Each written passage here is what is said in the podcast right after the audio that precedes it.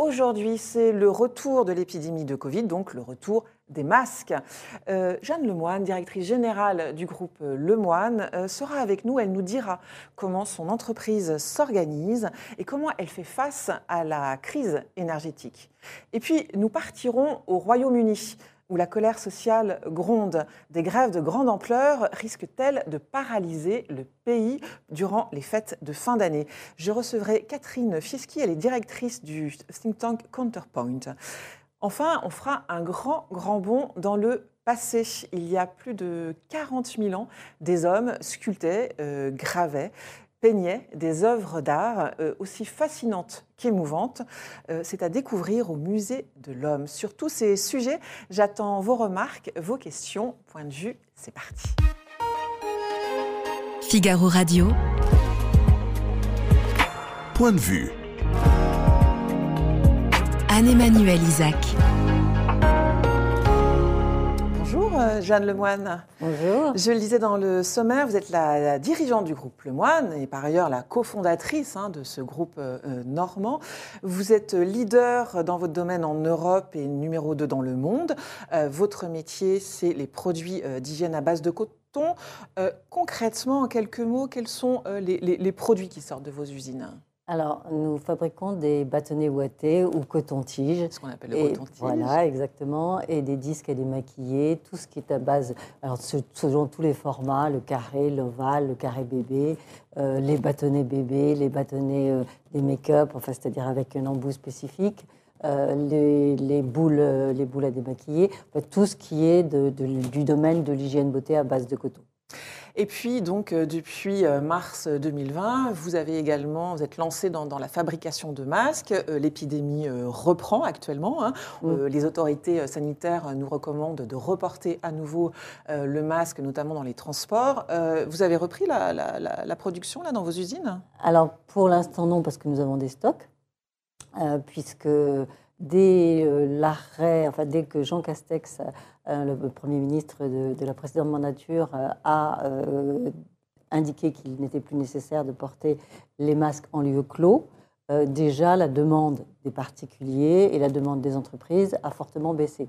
Donc nous nous sommes adaptés, nous avons ralenti notre... Les, les, la production. Exactement. Notre, Donc là, vous avez un stock pour durer combien de temps? Là, nous avons un stock pour durer quelques semaines donc ce qui permet de passer la période des fêtes s'il y a des demandes particulières.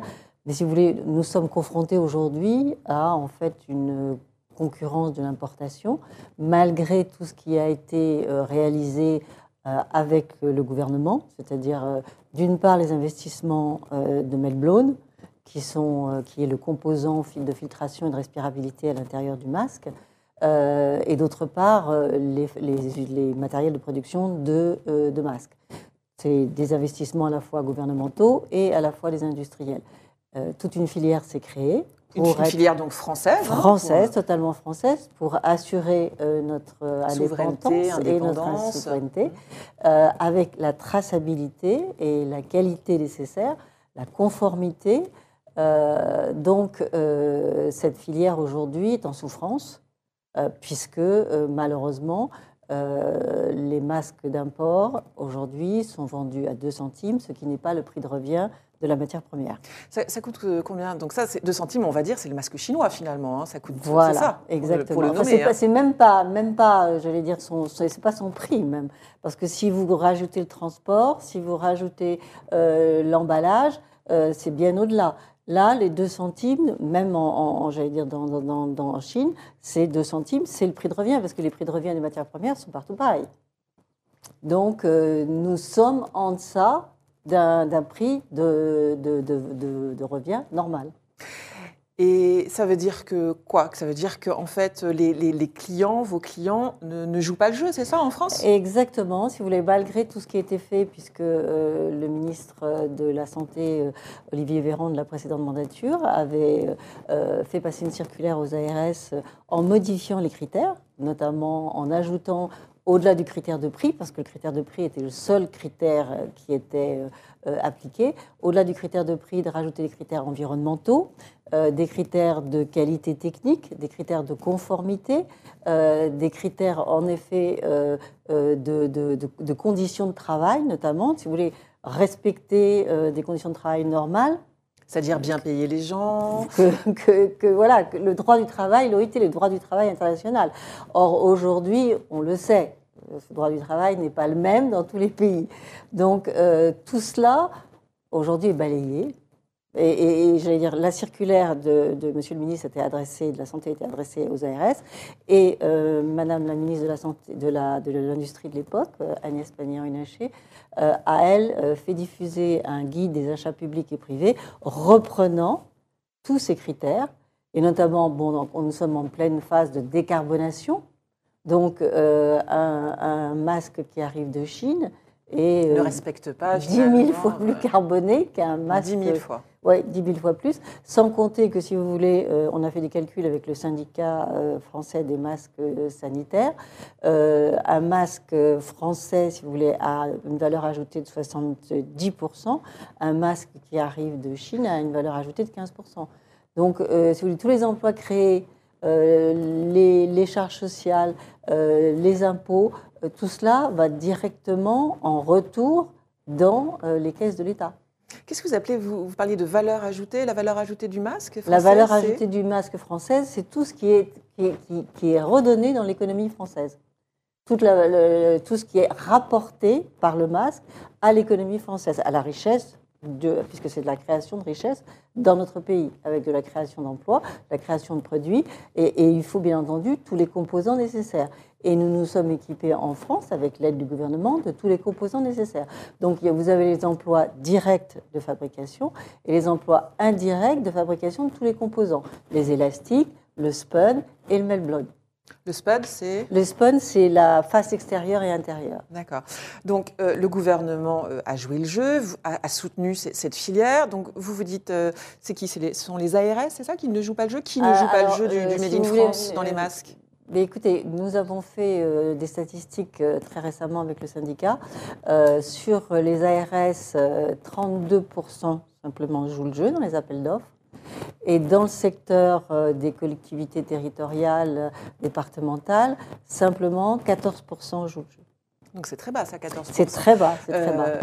la raison, c'est le, prix. en fait, le critère prix redevient le critère prépondérant. Et on, oublie, et euh, je ne sais pas si vous connaissez les chiffres du rapport du Sénat, ils sont euh, du Covid, euh, on a dépensé plus de 3,2 milliards en 2020 pour acheter des masques.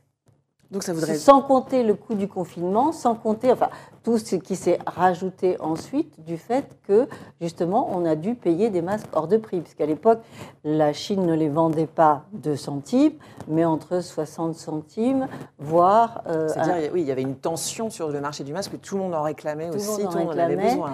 Donc, tirons les leçons de, de, du vécu. C'est finalement, c'est quoi C'est une forme d'hypocrisie C'est euh, non, c'est on est aujourd'hui dans une autre époque. Je pense que l'époque Covid et l'époque d'après Covid, euh, il y avait ce, cet engouement pour le Made in France et cette volonté, en effet, euh, de se dire qu'on privilégie le local, qu'on privilégie l'emploi local, qu'on privilégie les territoires et la vie dans les territoires et l'écosystème. Et aujourd'hui, face à l'inflation, euh, les gens se disent bon, ben, je tiens mon budget, puis finalement, peu importe la carbonation. Euh, oui, une euh, crise aussi, c'est rajouté à une autre crise. Finalement, on est sorti d'une crise Covid entre guillemets, et la crise énergétique a repris le dessus et finalement a, rebattu les cartes. Hein, a rebattu les cartes et au-delà de cela, si vous voulez, ce sont des, des calculs qui sont faits, mais des calculs à très court terme, puisque de toute façon, on sait que les enjeux climatiques aujourd'hui sont fondamentaux. Et si on veut répondre aux enjeux climatiques, on sait que ça a un coût tout de suite financier. Donc il faut accepter de payer ce coût si on ne veut pas le payer beaucoup, beaucoup, beaucoup plus cher plus tard, pas que financièrement du reste. En fait, vous défendez finalement une vision à long terme plutôt Exactement, une vision à moyen terme, long terme, mais qui est celle qu'on défend, que tous les pays aujourd'hui défendent, d'une part de leur souveraineté et d'autre part de, faire, de répondre aux enjeux climatiques pour que les générations d'aujourd'hui et les générations de demain ne vivent pas dans un monde impossible. Alors je le disais, vous, votre entreprise à l'origine, est, vous êtes originaire de, la Normandie, hein, de, de l'Orne, hein, plus, plus précisément. Euh, ça veut dire que quand vous êtes mis euh, à fabriquer des masques, euh, on parlait d'emploi, vous, avez embauché des gens Oui, tout à fait. Enfin, c'est arrivé. À quel niveau bah, Nous avons formé des gens, nous avons acheté du matériel, une machine de fabrication européenne qui avait une grande capacité de production, ce qui nous a permis d'être extrêmement compétitifs tout de suite sur le marché et d'acheter, ce que c'était un choix aussi de privilégier l'achat français, c'est-à-dire que tous nos composants, et on a été les premiers à fabriquer un masque 100% français, c'est-à-dire qu'avec des composants français, et le masque tricolore, c'est-à-dire blanc, tout le, le spun blanc, un élastique bleu, un élastique rouge.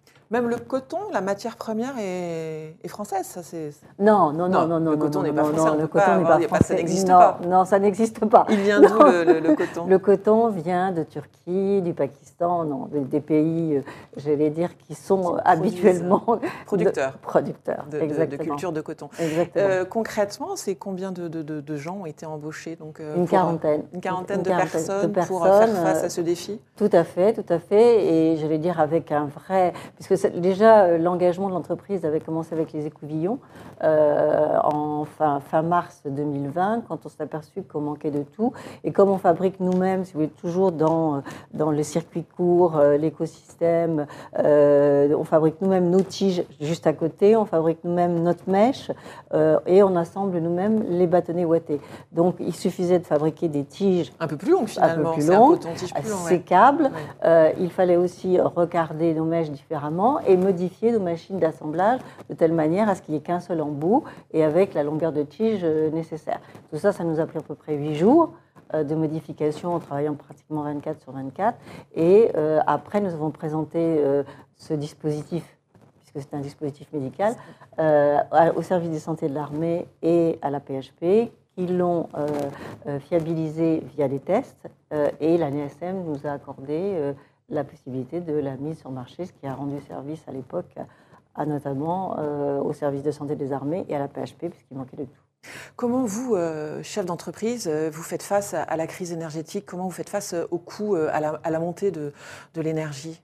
Alors aujourd'hui, c'est vraiment un très gros problème dans la mesure où, je vais dire, pour les, pour les entreprises, le coût de l'énergie passe, passe de à peu près de 3 à 6. Donc, euh, vous comprenez très bien que les entreprises, en général, passent ce, niveau de marge, euh, loin de là, euh, surtout pour une entreprise comme la nôtre qui travaille avec la grande distribution. donc, nous sommes confrontés aujourd'hui à une charge qui n'est pas absorbable et qui n'est pas répercutable vous, ne pouvez pas répercuter sur vos prix, parce que sinon vos, produits sont beaucoup trop chers, ils ne trouvent pas preneur. Ils ne trouvent pas preneur, le consommateur euh, se détourne de, de, voilà, va se détourner de produits euh, français, de produits locaux, euh, en se disant voilà, je, je, ne peux pas, mon budget aujourd'hui est contraint. j'ai déjà mes dépenses. alors heureusement, il y a le bouclier tarifaire pour les particuliers. aujourd'hui, pour euh, les entreprises, alors les, TPE et les PME existent l'amortisseur d'électricité et le guichet à 4 millions, 100 millions et 150 millions. Pour l'instant, on discute toujours avec le gouvernement pour, les ETI. Euh, pour pouvoir justement trouver un système où on puisse absorber une grande partie euh, de ces coûts supplémentaires qui sont rajoutés euh, au coût de production. Vous, vous sentez, euh, vous, sur vos, produits, une, une, baisse des achats des, Français? Est-ce que finalement les, les, Français, quand ils font leurs courses, ils commencent à, à rogner sur, par exemple, ce, genre de produits d'hygiène ou pas encore? Non, non, parce que nos produits sont des produits très peu chers. Très, très compétitifs Très compétitifs parce que c'est des produits, dans les produits d'hygiène, c'est des produits qui sont à moins de 50 centimes d'euros pour des cotons-tiges, par exemple. Donc, Donc ça, vous n'êtes pas. Il n'y a pas un impact. Euh, et d'autant plus que, je veux dire, avec la FEF, la Fédération des entreprises et entrepreneurs de France, euh, qui travaillent, ceux qui travaillent avec la grande distribution à laquelle j'appartiens, dont je suis vice-présidente, on a signé une charte avec euh, un certain nombre d'acteurs de la grande distribution. À partir du moment où on joue la transparence, c'est-à-dire on leur fait part de nos factures, de ce qui a été pris en compte avec l'amortisseur électricité et avec le guichet à 4 ou à 100 ou à 150 millions.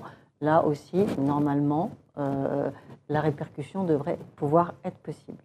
Euh, j'avais une dernière question pour, pour vous, euh, Jeanne Lemoine. Hier euh, se tenait une, conférence hein, à l'hôtel de, l'industrie. les industriels se, mobilisent pleinement. Quel est l'état d'esprit? Ah, tout à fait. Aujourd'hui, il y, y, a franchement, j'allais dire, une, une inquiétude. Une inquiétude? Oui, une inquiétude très grande. Euh, il y a beaucoup de, de, demandes de chômage partiel de longue durée qui ont été déposées. Donc, c'est signe que les choses ne vont pas bien, sans compter euh, euh, le nombre d'entreprises où déjà vous avez des EBE qui ont baissé de 40%, voire qui sont négatifs, donc ça veut dire des résultats en perte. Euh, donc aujourd'hui, si vous voulez, l'inquiétude règne sur 2023. Il ne faut pas se leurrer. Euh, alors, nous sommes habitués à nous adapter. Nous l'avons prouvé pendant la crise Covid, euh, pendant même après la crise Covid. Nous sommes habitués à nous adapter et nous sommes toujours des combatifs. Donc, et des combattantes et des combattants. mais néanmoins, aujourd'hui, il y a des difficultés réelles, sérieuses. Merci euh, Jeanne Lemoine d'être venue euh, répondre à mes questions au Figaro. Merci à vous, merci beaucoup. Ne bougez pas, dans un instant on part en Grande-Bretagne où des grèves euh, en cascade risquent de paralyser le pays pendant les fêtes de fin d'année. A tout de suite. Figaro Radio. Point de vue. Anne-Emmanuel Isaac. Bonjour euh, Catherine Fieschi. Euh, ce qui se passe actuellement en Grande-Bretagne, euh, c'est vraiment un mouvement social tout à fait inédit, non? Je crois que c'est un gros mouvement social. Il ne faut pas oublier quand même qu'en Grande-Bretagne, dans les années 70, notamment 78-79, il y avait eu de grosses grèves, puis ensuite la, guerre des mineurs en 84-85, exactement. Donc c'est un pays qui a connu des mouvements sociaux, qui a un, un fort taux de syndicalisation quand même par rapport à nos démocraties euh, européennes. Ils sont à 23-24% de... Plus qu'en France. Euh, bien plus qu'en France, 10% de plus au moins euh, qu'en France. Donc c'est un pays qui sait en fait organiser un mouvement social, mais là c'est vrai que ça faisait longtemps qu'on n'avait pas vu quelque chose de cette ampleur. Alors on va rentrer dans le détail parce que ça a démarré cet été avec les cheminots, qu'on fait un petit break au moment des, du décès et des obsèques hein, de, la reine, et puis après ça a été un peu la contagion, hein, c'est ça hein? Tout à fait. Alors c'est un peu la contagion. Là maintenant nous avons euh, dans le secteur des transports euh, les bagagistes, de nouveau les cheminots, les conducteurs de train, ensuite la poste, dans la santé, euh, les infirmières, les urgentistes, les ambulanciers on se pose la question de savoir si ça ne va pas faire tache d'huile avec aussi les internes et puis peut-être d'autres membres de la fonction hospitalière. Donc effectivement, c'est quelque chose qui est en train de prendre de l'ampleur. on, parle de un million, c'est ça, de personnes qui seraient en Grèce C'est un peu le, chiffre euh, que vous avez aussi Un million trois. Un million trois. Un million trois sur les mois de décembre et janvier. Donc, euh, si on compare par exemple justement avec la grève des mineurs, qui était évidemment une grève sectorielle, mais quand même une grosse grève, au moment de la grève des mineurs, c'était 40 000 personnes. Là, c'est 1 million de personnes qui sont en grève tournante. Euh, les revendications, elles sont avant tout salariales alors, les revendications, elles sont avant tout salariales, mais je pense aussi qu'elles sont, euh, qu'elles ont trait parfois aussi à la restructuration. Par exemple, pour ce qui est de la Poste, il y a une revendication salariale. Il ne faut pas oublier que la Grande-Bretagne, elle, euh, a été victime d'une inflation bien supérieure à la nôtre. Ils étaient à 11%.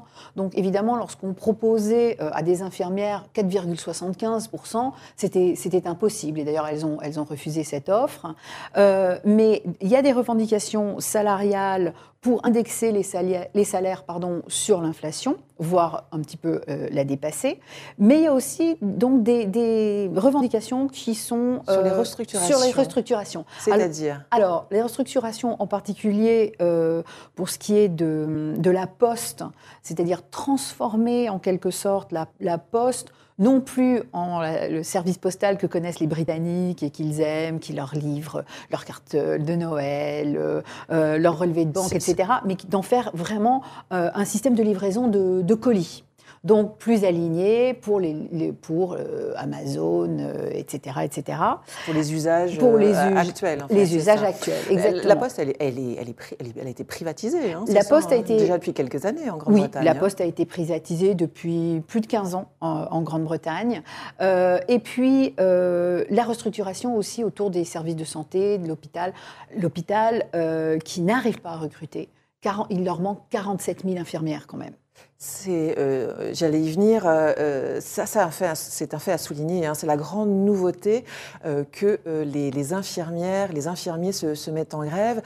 c'est, inédit depuis la création de leur syndicat. Hein. c'est ça qui, date de 1900, enfin, enfin, ça 106 ans, hein, je crois. alors, la, création du, service de santé britannique, c'est 1948. Mhm. Les infirmières ne se sont jamais mises en grève. Donc c'est véritablement la première fois que cette profession se met en grève parce que euh, on entend dire par exemple qu'on est mieux rémunéré chez Amazon ou chez Aldi, euh, la chaîne de supermarché, qu'on l'est si on est euh, infirmière au NHS. Donc évidemment ils ont des problèmes de recrutement parce que ça paye très mal. Du coup les, les conditions de travail sont absolument insupportables.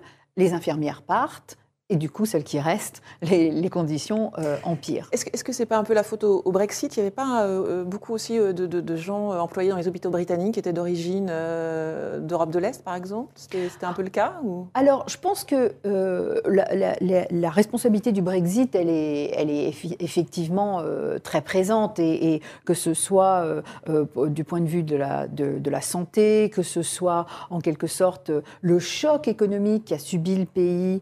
Euh, au lendemain du, Brexit, avec en plus le choc de la pandémie, comme, euh, comme, nous tous. Mais je pense que ce qu'il faut bien garder en tête aussi, c'est qu'il y a eu plusieurs chocs euh, en Grande-Bretagne. Et le premier n'est pas le Brexit. Le premier, c'est quand même ce qui sont après la grande récession de 2008-2009. Nous, on a été touchés plus tard par la crise de l'euro. Mais les Britanniques ont été touchés dans une économie très dépendante de l'immobilier, du crédit immobilier, du crédit à la consommation. Ils ont été touchés énormément par la crise financière de 2008-2009. Et puis ensuite est arrivé un gouvernement conservateur qui a mis en place un programme d'austérité massif qui dure toujours en quelque sorte. Euh, ils ont coupé quand même 30 milliards dans le secteur public, euh, un peu pour résorber la dette, euh, un peu parce qu'ils étaient quand même idéologiquement euh, assez en faveur de la réduction du secteur public en Grande-Bretagne. Mais je, dis, je, dis, ça parce que, en fait, depuis 2010, la Grande-Bretagne est un petit peu sous perfusion économiquement, puis est venu le Brexit, puis est venue la pandémie. Euh, avec les dysfonctionnements que ça a pu occasionner. Et la crise énergétique aujourd'hui. Et la crise énergétique aujourd'hui, avec donc en plus une inflation à 11%, ça veut dire que pour la plupart des consommateurs, la vie est très difficile. Pour ceux dont les salaires sont particulièrement bas, notamment dans le secteur public, notamment les infirmières, la vie, euh, la vie est vraiment très très difficile. Euh, comment le, gouvernement euh, conservateur réagit? Quel est son vis-à-vis de, ces grèves massives? Est-ce qu'il est inflexible? Est-ce que comment il réagit? Alors, il se montre, il se montre capable de négocier mais ce sont des négociations, euh, ce sont des négociations difficiles, ce sont euh, des négociations en deçà euh, du, niveau de l'inflation, et c'est un peu parce que le gouvernement soutient que euh, à un moment inflationniste, effectivement, euh, d'augmenter les salaires ne ferait rien pour enrayer l'inflation. Donc ils se sont montrés un peu inflexibles en disant on ne peut pas augmenter les salaires, on ne peut pas s'engager dans une spirale inflationniste, voilà, en, augmentant les salaires. Maintenant, il faut, bien dire que euh, les coupes, en particulier dans le secteur public, l'hôpital, sous les gouvernements travaillistes, l'hôpital bénéficiait d'une augmentation annuelle de 3,6 euh, de, des dépenses, c'est passé à 1,5. Puis la pandémie est passée par là. Donc, effectivement, euh, les, salaires, euh, les salaires sont extrêmement bas. Et donc, encore une fois, l'inflation plus des salaires bas, voilà, on a un mouvement social. Et l'opinion publique, elle, elle réagit comment? Elle est pour les grévistes, contre les grévistes? Bah, l'opinion publique euh, en veut, bah, l'opinion publique peut paraître parfois paradoxale, hein, euh, enfin souvent paradoxale. Elle en veut au gouvernement de, plonger le pays dans cette vague de, euh, de, mouvements sociaux et de demeurer inflexible sur les salaires. En même temps, lorsqu'on regarde euh, les chiffres, je dirais qu'il y, a 30% euh, du public britannique qui soutient les grévistes, 30% qui est contre et un certain pourcentage donc, qui, qui, ne se prononce pas. Donc je dirais que c'est une attitude assez, assez équilibrée. Maintenant, on avance, on va vers Noël, pas de train, pas de services postaux. Euh, et, des hôpitaux qui, sont en train de, souffrir, je pense que le gouvernement compte euh, sur un renversement de l'opinion publique contre les grévistes. Une exaspération, qui retournerait un peu l'opinion, Voilà, qui retournerait l'opinion. Moi, je ne suis pas persuadée que... Je ne pense pas que ça, que ça va arriver. Je pense que le gouvernement va être obligé de céder un peu. Maintenant, les nouveaux chiffres de l'inflation montrent qu'elle a un petit peu baissé en Angleterre. Ils sont à 10% et non plus à 11%. Ils pensent qu'ils sont en train de tenir, de tenir, le bon bout, un petit peu comme les autres économies euh, euh, avancées. Si l'inflation continue de baisser, peut-être que d'ici janvier, on trouvera un gouvernement un petit peu moins inflexible sur les salaires. Euh, il y, a des choses qui ont... On, parlait de la situation des, hôpitaux. ça a choqué beaucoup de, gens en Angleterre, enfin au Royaume-Uni, hein, notamment le scandale. De, je crois qu'il y a un, un homme euh, euh, âgé euh, qui s'est retrouvé donc avec un col du fémur cassé, qui a dû attendre des heures dehors sous une bâche. La, situation est quand même assez tendue. Hein. La situation est tendue et pour certains, de toute évidence, elle vire au tragique. Il y a 7 millions de personnes sur liste d'attente. et il faut bien se dire que pour la, pour les Britanniques, leur système de santé, c'est vraiment quelque chose qui leur tient énormément à cœur. Quand on, quand on pose la question, par exemple, dans les sondages, qu'est-ce qui fait que vous vous sentez britannique c'est l'hôpital. C'est l'hôpital. L'hôpital public. C'est l'hôpital public. Qu'est-ce qui nous rend britanniques C'est le NHS. Donc c'est vraiment quelque chose qui, qui, leur, euh, qui leur tient très cher à cœur. Euh, c'est une fierté, c'est ça? C'est une vraie fierté. L'hôpital public britannique était euh, c'est le, le symbole, en fait, d'une nation solidaire. Euh, c'est le symbole du renouveau 1948, après la guerre, la Grande-Bretagne qui se relève. Euh, d'une nation qui euh, revient, qui se relève. Voilà, qui, revient, qui se relève et qui ne laisse personne, qui ne laisse personne tomber. Donc, Donc là, on touche, quand, on touche vraiment quelque chose de au très cœur profond. de de, de l'âme de l'âme britannique, et de la citoyenneté, de la conception de la citoyenneté britannique. C'est pour ça que je ne pense pas que euh, le gouvernement pourra continuer à laisser la situation se, se dégrader. Du coup, de ce que, euh, par rapport à ce que vous dites, le gouvernement a un peu de marge en fait euh, vis-à-vis de la situation, notamment des, de l'hôpital public. Je pense qu'en en fait, ils vont céder sur l'hôpital avant de céder sur le reste. Euh, c'est une, on le disait, hein, c'est 40 ans hein, qu'il n'y a pas eu un, mouvement euh, aussi fort. Euh, donc dans les années 80, le, mouvement des mineurs, mais vous le disiez, c'était assez sectoriel et donc c'était mené de façon inflexible par la première ministre de l'époque qui était Margaret Thatcher, hein, et qui avait donc l'objectif a été de, fermer une vingtaine, je crois, de, sites à l'époque, c'est ça, de mines. Oui, de, fermer toutes les mines qui étaient considérées comme plus, comme, comme n'étant plus efficaces et c'est vrai qu'elle, c'est vrai qu'elle ne l'était pas. La façon dont elle s'y est prise a été extrêmement brutale. Il faut dire aussi que les organisateurs, Arthur Scargill, qui menait cette grève pour les mineurs, étaient tout aussi inflexibles que Thatcher. Donc on a eu un espèce de choc, de choc des titans. Mais c'est vrai que c'est elle qui a gagné. Et cette, cette, grève, elle est restée vraiment inscrite dans la mémoire des Britanniques. C'est ce que vous poser comme question. Voilà. Il, y a, il, y a, une trace de ça, il y a une mémoire de ces grèves, évidemment. Euh. Oui, et, la mémoire, elle est essentiellement dans le nord de l'Angleterre, au Pays de Galles, là où étaient les sites des mines. Donc là, là, vraiment, la, la, trace est très, très, très palpable encore aujourd'hui. Mais partout, ça fait partie Mais ça a infusé dans, dans l'opinion aussi euh. Tout à fait, tout à fait. Ça, ça a infusé dans l'opinion. Euh, c'est resté emblématique de, du, du, du ou des chocs auxquels les Britanniques sont prêts à faire face pour, euh, pour défendre euh, certains mouvements de travailleurs, qu'ils soient sectoriels comme les mines, ou que ce soit le secteur public, et de surcroît le secteur euh, hospitalier qui leur tient particulièrement à cœur. Euh, nos amis britanniques euh, donc sont enfin, traversent de, mauvaises passes. alors dernièrement, on les a battus avec grand plaisir lors du mondial. Meghan et Harry se répandent, répandent leur amertume sur, sur Netflix. Est-ce que la, la, monarchie, pour revenir à quelque chose d'un peu plus sérieux, est-ce que la monarchie peut, peut être un refuge dans ce contexte un peu chaotique?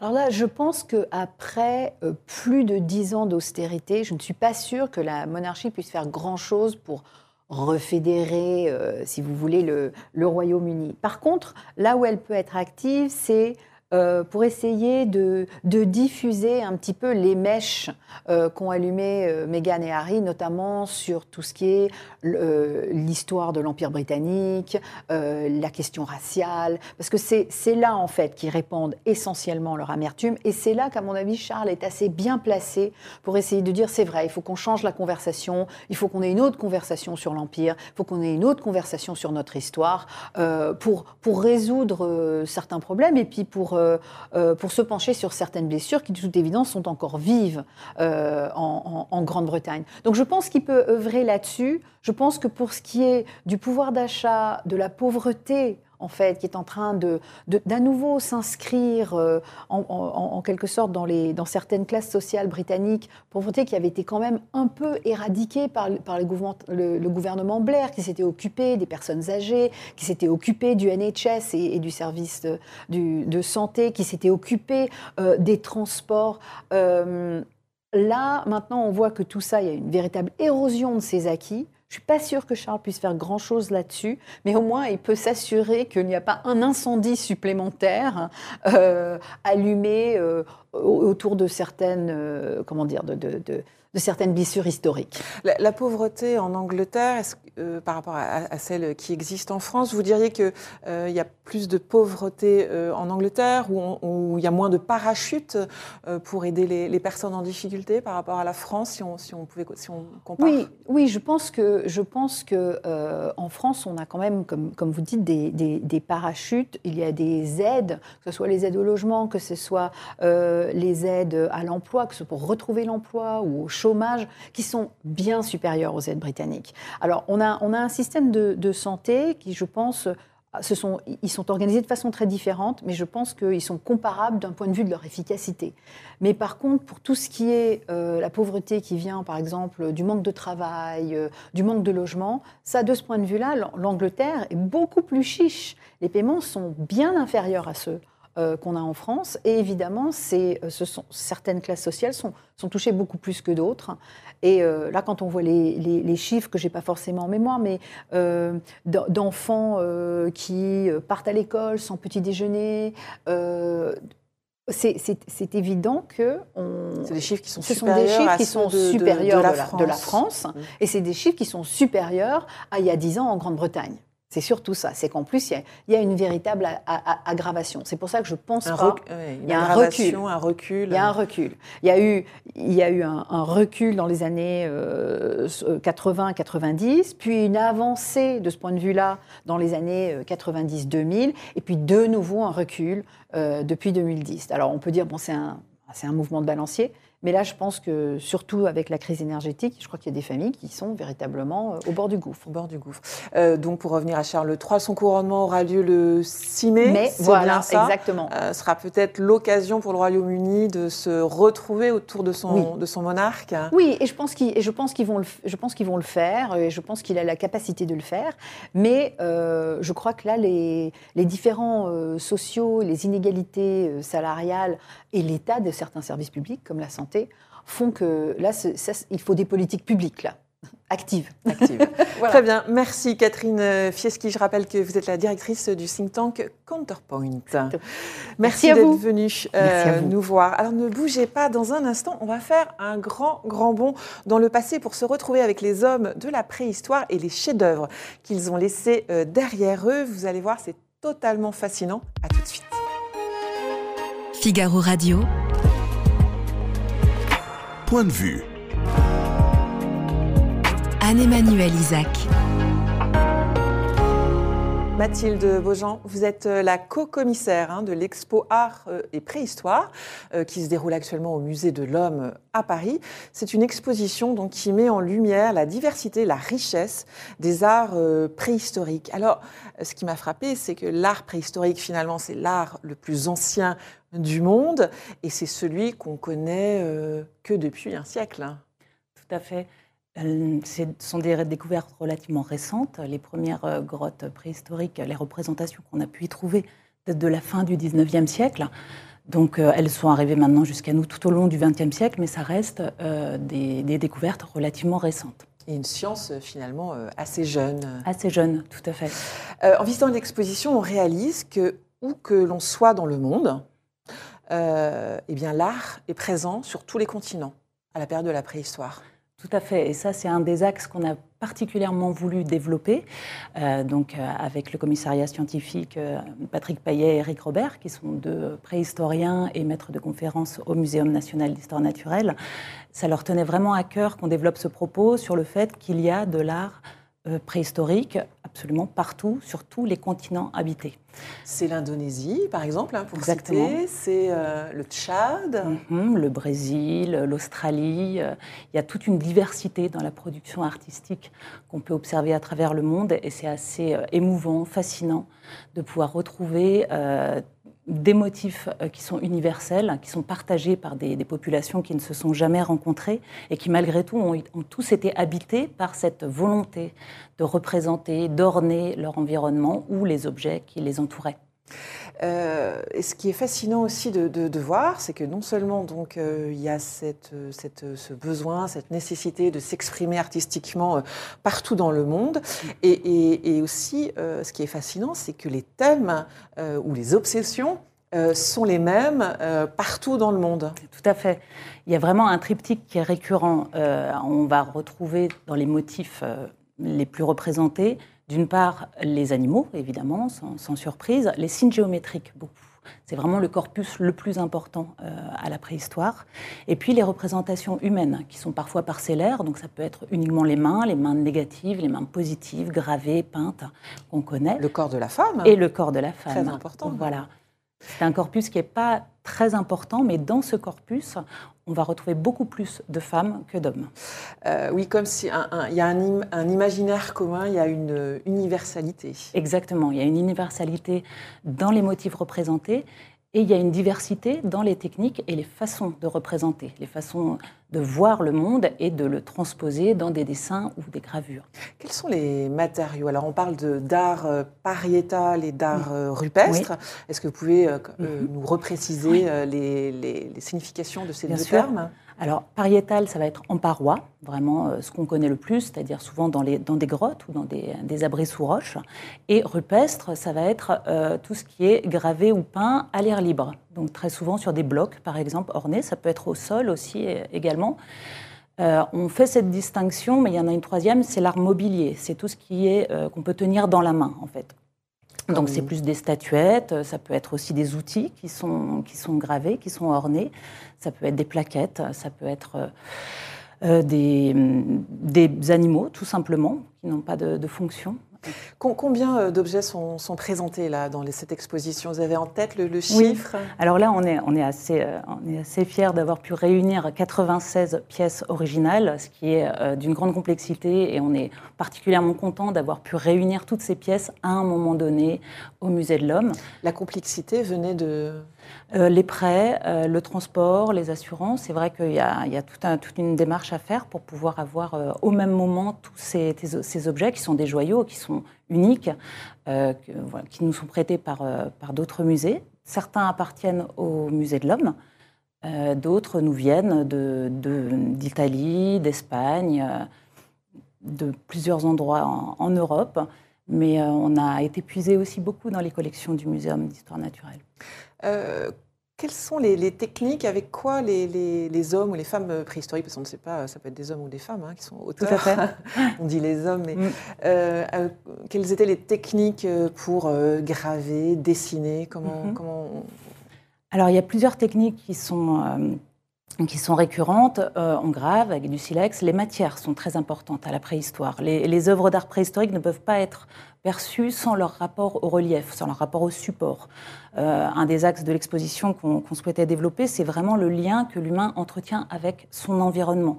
Donc ces œuvres, elles sont pensées dans un environnement. Euh, la, nature va être euh, pourvoyeuse d'un imaginaire, c'est-à-dire qu'ils vont graver, orner ce qu'ils voient, ce qui les entoure, les, les, animaux par exemple, mais elle leur donne aussi de la matière de l'ivoire de mammouth, du bois de serre, euh, ça peut être des, minéraux, du schiste, de la stéatite, des, beaucoup de, pierres différentes, des galets, des calcaires, etc. On, a résolu le. Alors pour moi, ça reste un mystère, mais je suis peut-être ignorante. Euh, comment euh, les, hommes préhistoriques travaillaient dans les cavernes Parce que par définition, la caverne, il n'y a pas de lumière. Il n'y a pas de lumière. Donc on, doit. C'est compliqué. C'est compliqué. Il faut s'éclairer. Il faut accéder souvent au fond de la caverne. Donc clairement, ce pas des endroits où ils vivaient. Euh, on pense plus qu'il y a un côté euh, peut-être rituel, peut-être pas. On, ne saura jamais en fait. Ce qui est fascinant. Il y a encore beaucoup de choses aussi à découvrir. Hein. Exactement. je le disais, la science, cette science est encore jeune. Mais de ce qu'on sait aujourd'hui, on, a résolu ce mystère de euh, comment il travaillait dans, au fin fond des cavernes. On sait qu'il s'éclairait avec des lampes à huile. Tout n'est pas en fond de grotte. Et c'est vrai qu'on peut être aussi à l'air libre.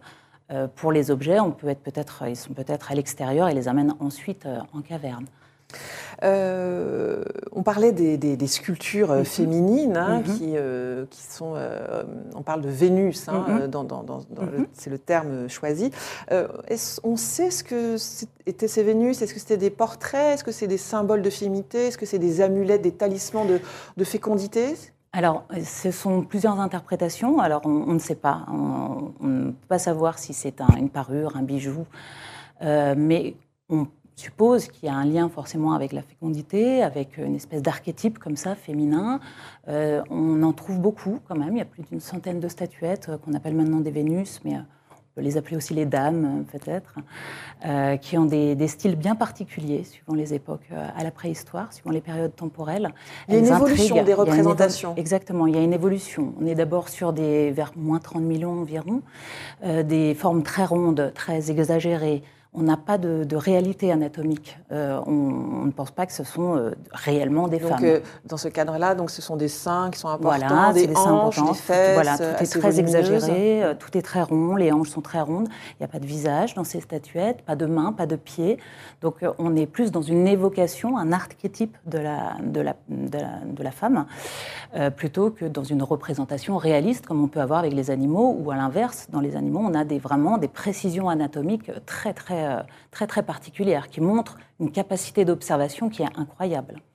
Alors, j'aimerais qu'en préparant cette interview, je vous ai demandé de euh, choisir parmi euh, donc tous les 96 objets, c'est ça? Oui, c'est ça, exactement. donc, trois, trois œuvres, et j'aimerais mm. bien qu'on fasse un mm-hmm. petit focus ensemble sur ces œuvres. Donc, la première, mm. c'est la Vénus de l'Espuge. Hein, c'est bien ça, donc on la voit à l'écran. Alors, quelle est la taille des... Donc ça, c'est 25 000 ans avant Jésus-Christ. Exactement, tout petit peu plus, mais c'est ça. Ce qui rend très modeste. oui. Euh, quelle est la, matière de cette Vénus? Alors, c'est l'ivoire de mammouth. De l'ivoire de mammouth. C'est euh, Vénus de l'Espugue, c'est un peu la petite Joconde du musée de l'Homme. Elle appartient aux collections du musée. Elle est incroyable. Elle fait 14 cm.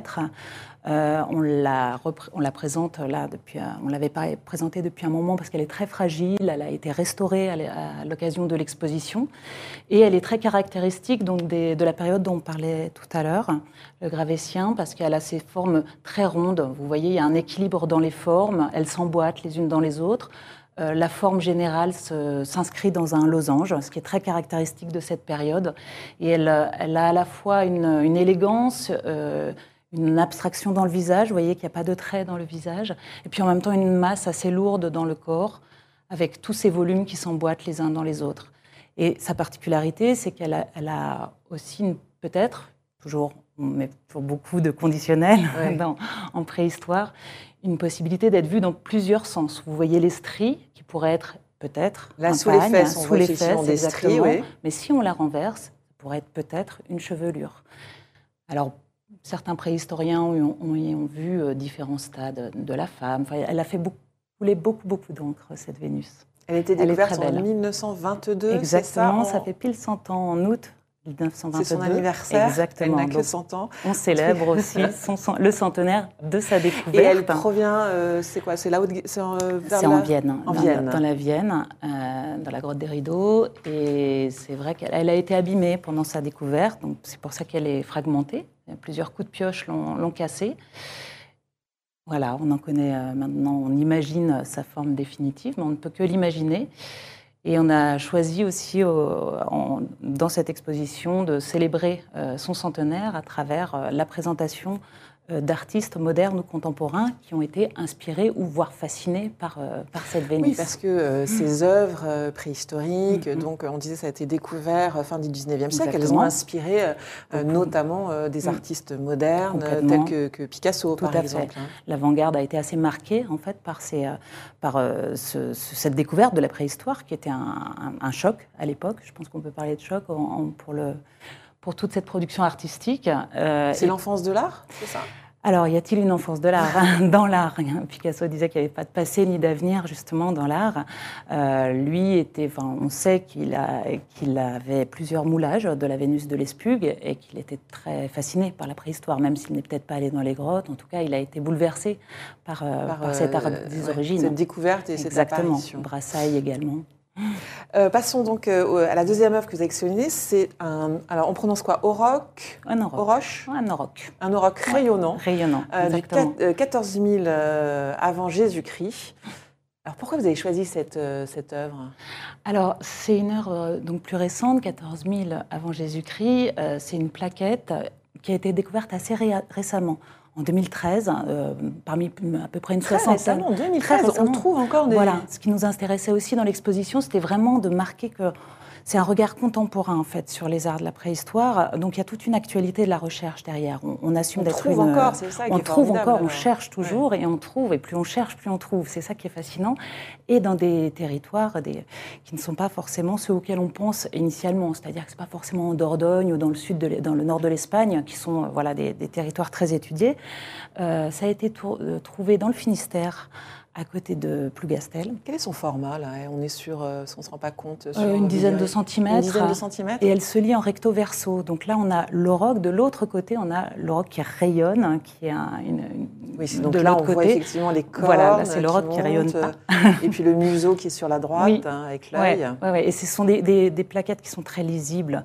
Euh, c'est vrai que souvent, on pense, euh, quand aux arts de la préhistoire, ce sont des, parfois des, objets euh, fragmentés qui peuvent être des fois pas, difficiles à lire. Et c'est tout l'inverse, en fait. Là, on est assez surpris dans ces 96 œuvres de la grande lisibilité de ces œuvres, de leur côté extrêmement fascinant euh, et, émouvant, tout simplement. Et alors le troisième, la troisième œuvre, euh, assez rapidement, euh, donc c'est une plaquette de calcaire hein, où figure un visage humain.